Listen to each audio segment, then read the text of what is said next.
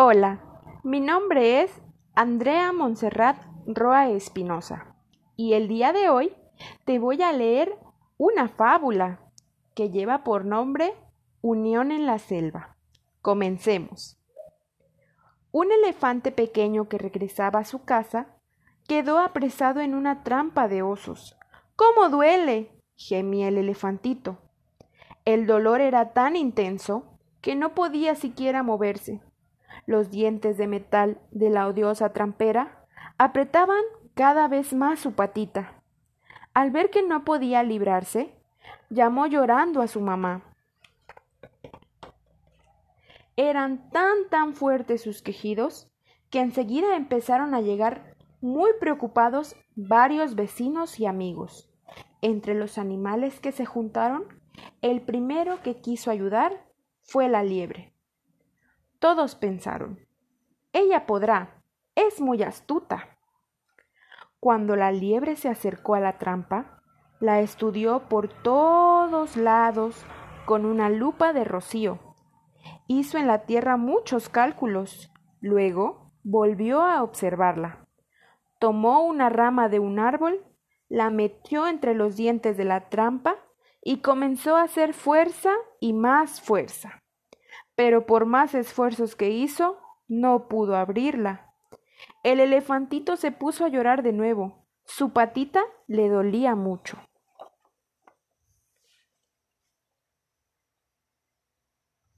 El oso dijo Déjenme a mí. Yo sé cómo hacerlo. Y todos pensaron Él seguro podrá. Es fuerte y un verdadero experto en trampas. El elefantito alentó al oso diciéndole Vamos, vamos, tú puedes. Lo primero que intentó fue cortar las cadenas de la trampa con sus dientes. Mordía con mucha fuerza, pero lo único que logró fue romperse una muela. Mas no se desanimó. Con sus garras comenzó a rasguñar, pero tampoco sirvió de nada. Entonces desistió y se fue al dentista rascándose la cabeza, sin entender por qué la trampa no se había abierto. De pronto intervino el lobo. Déjenme a mí. Yo lo voy a intentar. ¿Qué haría el lobo? se preguntaron los animales curiosos. El lobo tomó y tomó aire. Primero infló la barriga y luego el pecho. Y entonces Sopló, pero nada pasó. Volvió a intentarlo con más fuerza. Los animales no podían creer lo que veían.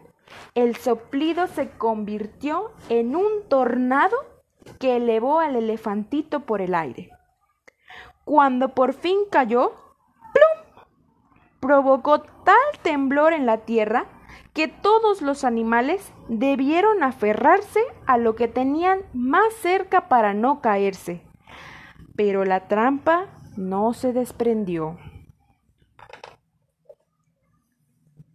Los lagrimones del elefantito hicieron que la ardilla dé un paso al frente. Yo sé cómo liberar a nuestro amigo. Todos los animales la miraron y al instante comenzaron a reír a carcajadas. ¿Qué podría ser ella, tan chiquita, tan débil?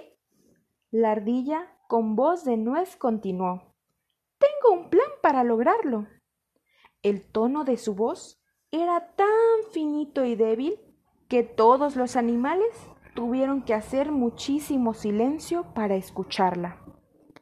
El burro que era sordo acercó un tronco hueco a su oreja la jirafa agachó su cabeza hasta tocar el piso con la trompa. No se escuchaba ni el vuelo de una mosca. ¿Cuál es su plan? rugió el león. Formaremos dos grupos. Nos aferraremos firmemente a la trampa y con la fuerza de todos tiraremos hasta abrirla.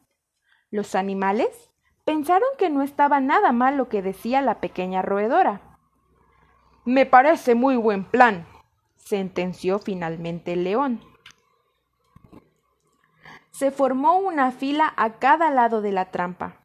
Tomando de la cola del león, estaba el hipopótamo. Del rabo del hipopótamo, el lobo. De la cola del lobo, la liebre. A la liebre le seguía la serpiente que estaba enroscada a un árbol. Del otro lado, muy unidos, estaban el oso, la pantera, el pato, la tortuga y abrazada a ella la ardillita. A la cuenta de tres jalaremos, ordenó el león. ¿Preparados? Uno, dos y tres. Los animales tiraron y tiraron.